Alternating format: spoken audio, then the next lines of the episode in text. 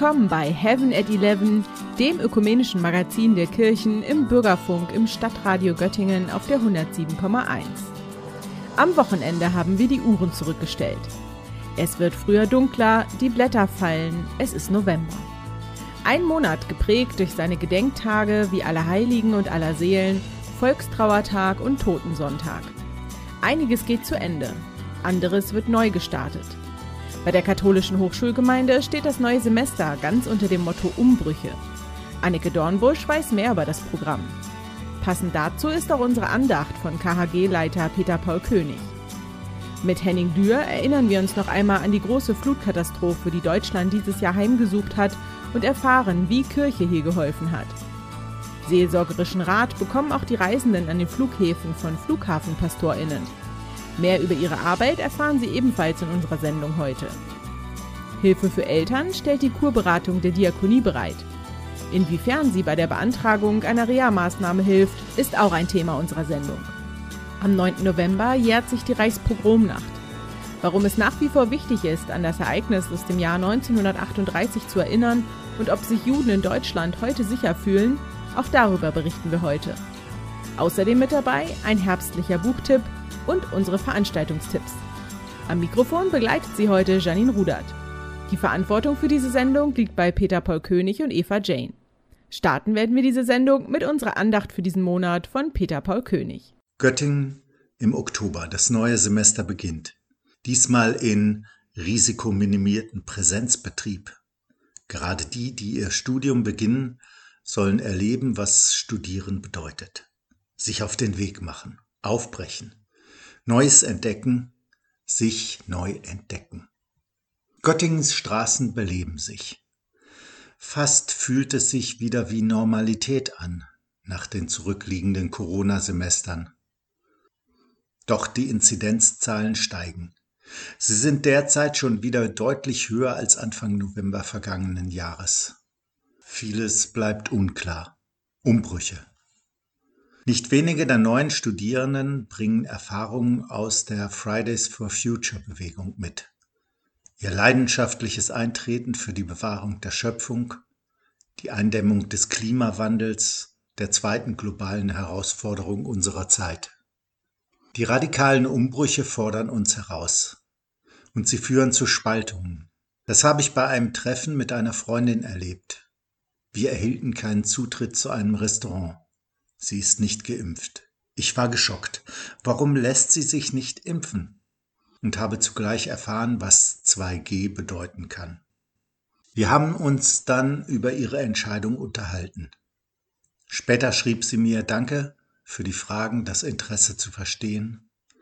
Normalerweise werde ich einfach als Rechtsradikal oder Verschwörungstheoretikerin abgetan. Was Nächstenliebe bedeutet, das können wir in diesen krisenhaften Umbrüchen lernen. In allen Kontroversen den Faden zu unseren Nächsten nicht durchzuschneiden, im Gespräch zu bleiben. Träge wachrütteln, Gegner widerlegen, Gute ermutigen, Böse ertragen und ach alle lieben, heißt es bei Augustinus. Umbrüche müssen nicht zu Brüchen führen. Ich bin gespannt auf den weiteren Verlauf des Semesters. Sie gibt es an Autobahnen, in Krankenhäusern und sogar im Knast. Andachtsräume. Und auch auf Flughäfen können wir sie finden. Nach Hannover war mein Kollege Henning Lühr unterwegs. Von außen ist er kaum zu erkennen. Ein kleiner Raum mit wenigen Stühlen und einem Stehpult. Auf dem liegt ein Gästebuch. Hier können die Besucher sich verewigen und schreiben, was ihnen auf der Seele liegt. Ich wünsche mir einen guten Flug. Das notieren die meisten. Und manchmal allerdings auch sehr lange philosophische Gedanken über Gott und die Welt, auch in Bezug auf Corona und Klimakrise und alles Mögliche. Sowas steht da auch drin sagt Karl Martin Harms. Er ist Flughafenseelsorger am Flughafen Hannover. Einmal im Monat findet dort eine Andacht statt. Dann werden die Gästebucheinträge im Abendgebet vorgetragen, aber nicht alle. Harms machte mal einen seltsamen Fund versteckt, also das heißt in einem Umschlag, der ganz fest eingeklebt war und den musste ich dann erstmal mit einer Schere lösen, weil das sich gar nicht so äh, sonst öffnen ließ, ein Aufruf von Impfgegnern, ja, also ähm, Fand ich auch ein bisschen schwierig, weil auf dem Briefumschlag stand drauf an Gott und freigegeben für Menschen ab 18 oder irgendwie sowas. Der Andachtsraum wird häufig aufgesucht. Viele Besucher erzählen, dass sie bei den warmen Gelb- und Rottönen in dem kleinen Raum entspannen können. Der ein oder andere holt sich aber auch gerne mal einen Reisesegen bei Karl Martin Harms. Und dann formuliere ich das frei als Segenszuspruch für die Reise. Und die andere Variante ist das, was ich hier gerade aufgehängt habe. Das ist ein Segenswort aus dem 17. Jahrhundert, habe ich mehrsprachig aufgehängt, kann ich gerne mal vorlesen. Sende uns deine Engel, Gott, dass sie uns geleiten auf unseren Wegen und uns gesund, sicher und froh wieder nach Hause führen. Der Flughafenseelsorger ist aber nicht nur für die Reisenden da. In erster Linie ist er Betriebsseelsorger. Er ist immer auf dem Flughafen unterwegs und fragt auch die Mitarbeiter, wie es ihnen geht und ob sie Unterstützung brauchen. Manchmal bittet er aber auch um Hilfe, wenn es um die Übersetzung der Reisesegen geht, die in der Kapelle aushängen. Ich brauche das auf Türkisch, auf Albanisch, auf Griechisch, ähm, was hatten wir denn noch alles, äh, Polnisch. Können Sie mir das mal übersetzen? Und was ich so spannend fand, dass die Mitarbeitenden sich gefreut oder sogar bedankt haben, dass ich sie gefragt habe, finde ich schön. Vor dem Lockdown gab es auch mal kleine Konzerte in der Kapelle auf dem Flughafen. Flughafenseelsorger Karl Martin Harms freut sich schon jetzt auf die Zeit, wann das auch wieder losgeht. Sie hören Heaven at Eleven im Stadtradio Göttingen. Wer Kinder hat, weiß, das kann ganz schön anstrengend sein. Kinder haben nicht nur ständig Hunger, sondern wollen auch beschäftigt werden. Dazu noch der eigene Job. Dann kommt irgendwann der Punkt, wo es zu viel wird. Eine Möglichkeit, um neue Kräfte zu tanken, ist eine Eltern-Kind-Kur. Weiß Reporter Henning Lühr. Der lange Lockdown in der ersten Jahreshälfte hat vielen Eltern zu schaffen gemacht. Kindergärten und Schulen hatten nur sehr eingeschränkt, wenn überhaupt, auf. Und Mama und Papa nicht da oder im Homeoffice. Eine belastende Situation für beide Seiten. Sabrina Gottwald ist Erzieherin und alleinerziehende Mutter. Ich merke im Moment, gerade durch Corona, wie ausgelaugt man ist. Ich merke, wie sehr mein Sohn das belastet hat, obwohl er erst vier Jahre alt ist, wie sehr ihn das schon so ja, mitgenommen hat. Die Situation auf der Arbeit ist sehr belastend. Wir mussten die ganze Zeit eben auch mit Mundschutz arbeiten. Gerade bei den Krippenkindern ist das sehr schwierig. Ja. Kein Einzelfall, das sagt auch Anna Furche von der Kurberatung der Diakonie. Und irgendwann ist der Körper ganz am Ende und man liegt dann mit einem Burnout auf dem Sofa. Und bevor das passiert, sollte jeder und jede von uns zu einer Vorsorgemaßnahme fahren dürfen und fahren können. Sich durch die Antragsformulare wühlen braucht Ruhe und Geduld. Als alleinerziehende Mutter ist das nicht so einfach. Sabrina Gottwald hat sich Hilfe bei der Kurberatung der Diakonie geholt. Also ich glaube, ohne Frau Furche hätte ich keine Kur beantragt. Man steht da wieder vor so einer Herausforderung, vor Anträgen, von denen man keine Ahnung hat. Und ich denke, ohne sie hätte ich das jetzt nicht bewilligt bekommen und auch nicht mich da so hintergehangen. Beraterin Anna Furche kümmert sich um den Papierkram der Hilfesuchenden, aber nicht nur das. Ich nehme ihnen den ganzen Papierkram sozusagen ab. Ich beantrage für sie die Kur bei ihrer Krankenkasse, suche die Klinik gemeinsam aus. Wir telefonieren ganz viel miteinander. Das Einzige, was die Familien machen müssen, oder zwei Dinge, sind zu mir in die Beratungsstelle zu kommen und zu ihrem Hausarzt zu gehen, um dort das Attest für die Kur zu bekommen. Und in ein paar Wochen geht es schon los für Sabrina Gottwald mit der Kur. Wo ihr in Sachen Kur Hilfe bekommt, erfahrt ihr im Netz auf diakonie-in-niedersachsen.de oder bei eurer Diakonie vor Ort. In Göttingen hilft die Kirchenkreis Sozialarbeit, die nach dem Umzug ins Forum Kirche und Diakonie ab dem 15. November wieder für Beratung geöffnet hat. Weitere Informationen gibt es im Netz unter kksoa-göttingen.wir-e.de slash Kurberatung. Sie hören Heaven at Eleven im Stadtradio Göttingen auf der 107,1. Wenn schlechte Nachrichten zu überbringen sind, dann kommen Sie auf den Plan. NotfallseelsorgerInnen. Aber nicht nur dann, sondern auch, wenn es darum geht, Menschen in schweren Lebenssituationen zur Seite zu stehen und Trost zu spenden, so gut es eben geht wie zum Beispiel im Flutgebiet von Ahrweiler. Ein Beitrag von Henning Lühr. Ole Hesprich war als Notfallseelsorger in Ahrweiler, einem Ort, den die Wassermassen teilweise ausgelöscht haben. Mehr als 130 Todesopfer sind im Kreis Ahrweiler zu beklagen. Die Menschen, die überlebt haben, stehen oft vor dem Nichts. Ole Hesbrich hat mit vielen Menschen gesprochen, auch in ganz ungewöhnlichen Situationen. Das kann beim Pflasterkleben passieren, das kann aber auch sein, dass man sich einfach mal mit Menschen irgendwo an den Straßenrand setzt, dass man auf einer kaputten Waschmaschine sitzt und miteinander redet oder einfach ja im Hausflur, so der noch vorhanden ist, es gibt eigentlich ganz viele verschiedene Gesprächssituationen dort vor Ort. In diesen Gesprächen ging es um die Bilder der Flut und auch um die Geräusche, die dabei entstehen. Sie bleiben lange in den Köpfen der Menschen erhalten. Sie erzählen von Begebenheiten während dieser Unwetternacht, während die Flutwelle kam, was sie dort erlebt haben, wie sie Leute gesehen haben, die von der Welle weggespült wurden. Ich denke, vieles von dem, was man da so gehört hat, kann und sollte man auch nicht weiter erzählen. Und doch müssen diese traumatischen Erlebnisse verarbeitet werden. Ole Hesbrich ist überzeugt davon, dass das Reden dabei hilft. Um das Erlebte verarbeiten zu können, muss das Gehirn diese Sachen irgendwo einsortieren. Bei normalen Situationen funktioniert das. Das Gehirn weiß, welche Schublade wo ist, wo es welche Sachen reinzupacken hat. Bei solchen extremen Situationen funktioniert das nicht. Wenn ich erzähle, helfe ich dem Gehirn aktiv dabei, die richtige Schublade zu finden, um dann eventuell spätere Störungen vermeiden zu können. Das war Notfallseelsorger Ole Hesprich aus Nordheim. Sie hören Heaven at 11 im Stadtradio Göttingen auf der 107,1. Manchmal könnte man denken, die Welt geht unter. Mitte Juli entwickelte sich ein Starkregengebiet zu einer Naturkatastrophe ungeahnten Ausmaßes. Mehr als 180 Menschen ließen ihr Leben. Ein Beispiel für zahlreiche Naturkatastrophen in diesem Jahr. Können wir uns besser darauf vorbereiten? Henning Lühr hat nachgefragt. Hitzewellen, Waldbrände, Sturzfluten, Tornados. Bis vor wenigen Jahren dachten wir, dass solche Ereignisse weit weg von uns passieren. Heute sieht das anders aus. Sie passieren hier direkt bei uns. Bilder, an die wir uns gewöhnen müssen, bei uns, aber auch global gesehen, sagt Thomas Beckmann von der Diakonie Katastrophenhilfe. Naturkatastrophen nehmen auf jeden Fall weltweit immer mehr zu. Das liegt natürlich hauptsächlich am Klimawandel. Wir merken, dass die Katastrophen häufiger werden. Wir merken auch, dass die Intensität der Naturkatastrophen immer weiter zunimmt. Also das kann ich auf jeden Fall bestätigen. International arbeitet die Diakonie Katastrophenhilfe mit verschiedenen Hilfsorganisationen zusammen. Hat natürlich den Grund, dass die schneller da sind. Die sind schon vor Ort, wenn sich die Katastrophen ereignen. Die sind auch schon im Vorfeld vor Ort. Und bis wir sozusagen aktiv werden könnten, würden einige Tage vergehen. Dabei steht die Koordination der Hilfsmaßnahmen Namen ganz weit oben auf der Liste. Sonst droht Chaos. Wer warnt die Menschen vor? Wer ist dafür zuständig, dass dann die Essensvorräte zum Beispiel aufgefüllt sind? Wer koordiniert die Evakuierung? Wohin werden die Menschen evakuiert? Solche Fragen sind das, die wir dann eben auch mit den lokalen Gemeinden zusammen beantworten und angehen. Bei der Diakonie Katastrophenhilfe wird aber nicht nur kurzfristig geholfen.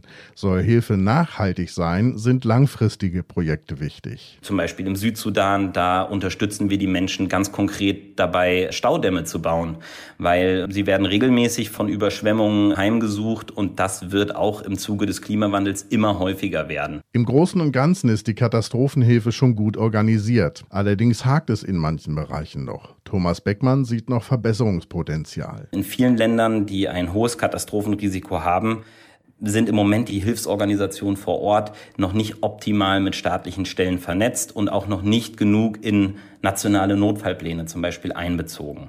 Naturkatastrophen können wir nicht verhindern, aber besser vorbereitet sein, das können wir. Die Spenden, die die Diakonie Katastrophenhilfe sammelt, werden genutzt, um nach extremen Naturereignissen bei Hunger, Krankheit und Krieg direkt vor Ort zu helfen. Am kommenden Dienstag, dem 9. November, erinnern die Stadt Göttingen und die Gesellschaft für christlich-jüdische Zusammenarbeit an die Novemberpogrome des Jahres 1938, die den Übergang von der Diskriminierung der Juden in Deutschland zu ihrer systematischen Verfolgung markieren. Die Gedenkstunde am Mahnmalplatz der Synagoge in Göttingen beginnt um 18 Uhr. ESG und KHG sind auch dabei. Warum die Erinnerung lebendig zu halten nach wie vor wichtig ist, erläutert Nina Andresen in ihrem Beitrag einen Judenstern in der Öffentlichkeit tragen. Das ist nicht selbstverständlich.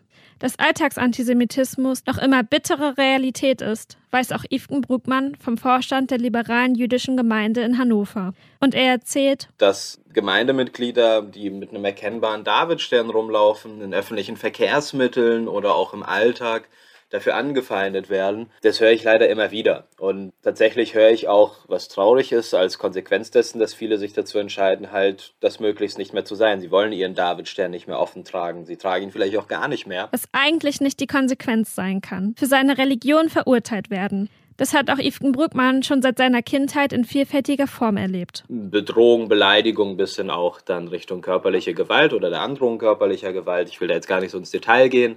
Aber ja, die Erfahrung habe ich auf jeden Fall auch gemacht. Aber auch im Erwachsenenleben passiert das einem. Ne? Also wenn man irgendwo als Jude, Jüdin erkennbar ist, ist es mir auch schon passiert, dass da ein doofer Spruch kommt, sag ich mal, auf der niedrigsten Ebene. Nicht selten bekommen das auch umstehende Menschen mit. Und genau deren Verhalten ist entscheidend, sagt er. Das, was dann immer besonders wehtut, ist, wenn die ganzen Menschen drumherum, die das alles mitkriegen, stillschweigend zugucken oder im Zweifel im schlimmsten Fall sogar zustimmen. Damit sich Juden auf Deutschlands Straßen sicherer fühlen, hat Bruckmann eine Bitte. Also ich wünsche mir, dass wenn man so etwas in seiner Umgebung beobachtet da halt einzuschreiten, weil das sind Momente, wenn man merkt, dass man nicht alleine ist, dass die Leute drumherum damit ein Problem haben und sich Menschen dazustellen, auch mit zeigen, dass sie auf der Seite sind, die angegriffen werden. Und ich glaube, das wäre ein großer Schritt nach vorne. Solidarität ist also der Schlüssel zu weniger Judenfeindlichkeit im Alltag. Dann trauen sich auch wieder mehr Juden, ihre Religion offen zu zeigen.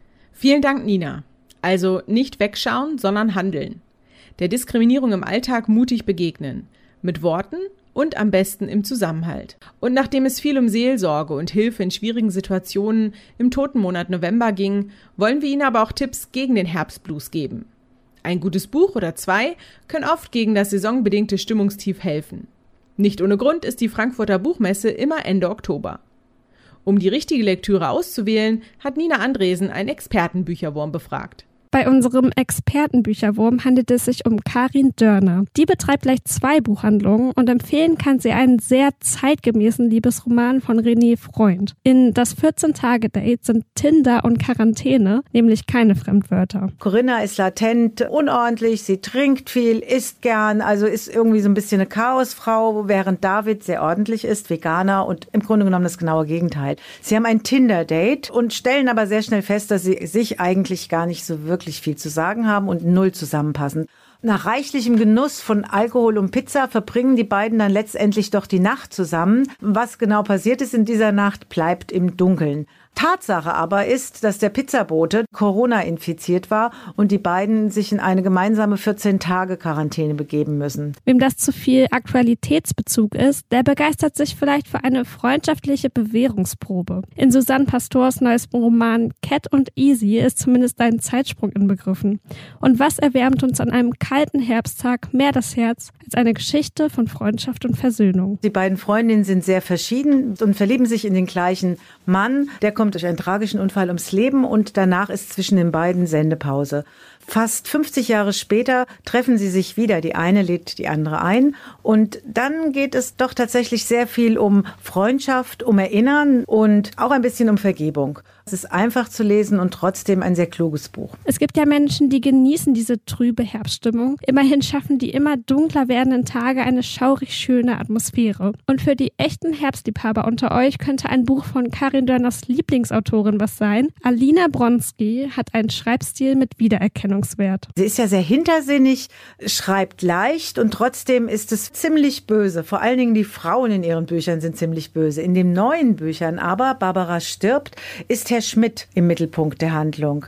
Es ist ein Buch über, ja, über Lebensmut, auch darüber, wie so ein doch ziemlicher Querulant sich verändert. Und auch wenn auch hier so dieser, dieser böse Unterton da ist, ist es insgesamt doch ein sehr warmherziges Buch. Vielen Dank, Nina. Also Tee aufsetzen, Kerzen anzünden, ein Buch schnappen und dann ab unter die Kuscheldecke. Bei einem guten Schmöker vergeht die kalte Jahreszeit wie im Flug und der Herbstblues wird effektiv bekämpft. Wenn dann noch draußen alles von bunten Blättern und Kastanien bedeckt ist, steht der guten Laune nichts mehr im Weg. Umbrüche. Das ist in diesem Winter das Semesterthema der katholischen Hochschulgemeinde Göttingen. Zur Umsetzung dieses Themas hat das Team der KHG eine besondere Veranstaltungsreihe geplant. Dazu mehr von Anneke Dornbusch. Wie immer hat sich die katholische Hochschulgemeinde ein Motto für das nun beginnende Semester gegeben. Dieses Mal lautet es Umbrüche. Daniela Ramp, pädagogisch-pastorale Mitarbeiterin in der KHG, hat mir berichtet, dass das Thema stark von den Erfahrungen des letzten Jahres beeinflusst wurde. Umbrüche haben wir ja jetzt in den letzten anderthalb Jahren, hat das ja fast jeder Mensch erlebt, dass irgendetwas ganz anders war. Sei es, dass man Familie nicht mehr besuchen konnte, dass man nicht mehr in die Universität gehen konnte, dass man Labore nicht aufsuchen konnte, gute Freunde nicht mehr an einen Tisch setzen konnte. Also ganz viele Umbrüche gab es und wir mussten alle in irgendeiner Form damit zurechtkommen. Die Hochschulgemeinden haben diesmal entschieden, zusammen eine Veranstaltungsreihe zum Semesterthema auszurichten. Da wir eine Hochschulgemeinde sind und uns mit angehenden Akademikern hauptsächlich befassen, haben wir gedacht, in der Wissenschaft hat es schon viele Umbrüche gegeben. Und so haben wir aus vielen verschiedenen Fakultäten Menschen angesprochen und gefragt, ob sie bei diesem Projekt mitmachen würden. Und wir waren erstaunt. Wir haben also allein für das Wintersemester, glaube ich, vier Personen gewonnen und noch Zusagen bekommen, auch fürs Sommersemester. Unter den beteiligten Wissenschaftlern sind durchaus bekannte Namen. Kommende Semester hat uns der Präsident der Universität Metin Tolan zugesagt. Der wird am 14. November im Ökumenischen Hochschulgottesdienst eine Statio zum Thema Umbrüche halten. Und am ersten Advent, das ist der 28. November, den feiern wir auch ökumenisch, kommt Professor Claudia Wiesemann. Sie ist am Institut für Ethik und Geschichte der Medizin. Des Weiteren hat Frau Professor Dorothea Bahn, die ist Mathematikerin, zugesagt. Und vielen Menschen durch das Fernsehen und durch die Corona-Pandemie bekannt, Dr. Viola Priesemann hat zugesagt. Einige ForscherInnen werden in den Abendgottesdiensten der Hochschulgemeinden sprechen. Bei einigen Beteiligten stehen die genauen Formate und Zeiten noch nicht fest. Auch im Sommersemester soll die Veranstaltungsreihe fortgesetzt werden dann unter anderem mit Nobelpreisträger Stefan Hell. Vielen Dank an Anneke Dornbusch und Daniela Ramp für das Interview. Aktuelle Informationen zu den Veranstaltungen gibt es auf den Websites der Hochschulgemeinden. Und was es sonst noch an Veranstaltungen im November gibt, dazu hören Sie jetzt mehr. Heute Abend um 20 Uhr findet die große Konzertgala des Don Kosakenchores Serge Jarov unter der Leitung von Vanja Hilbka in der Kirche St. Nikolaus in Nikolausberg statt. Der Chor bietet einen Abend mit festlichen Gesängen der russisch-orthodoxen Kirche, als auch die volksweisen und zauberhaften Klänge von bekannten Komponisten. In der Göttinger Innenstadtkirche St. Jakobi ist die Ausstellung Mitten im Leben, der Tod mit Zeichnungen, Plastiken und Holzschnitten von Joachim Dunkel zu sehen. Ausstellungsführungen mit Dirk Tiedemann gibt es am 6. und 13. November jeweils 11 Uhr oder nach Vereinbarung unter 0551 57857. Zur Ausstellung gibt es auch ein umfangreiches Begleitprogramm. Die Kapelle im Krankenhaus heißt die fünfte Veranstaltung der Kirchenpädagogik des Evangelisch-Lutherischen Kirchenkreises Göttingen am 7. November um 15 Uhr. Das Krankenhaus Neumaria Hilf ist 1865 als katholisch geprägtes Krankenhaus gegründet worden und gehörte zu den Häusern der Hildesheimer Vinzentinerinnen. Seit März 2014 gehört es zum evangelischen Krankenhaus Göttingen-Wende. So gibt es die alte Kapelle nicht mehr und eine neue wurde entwickelt.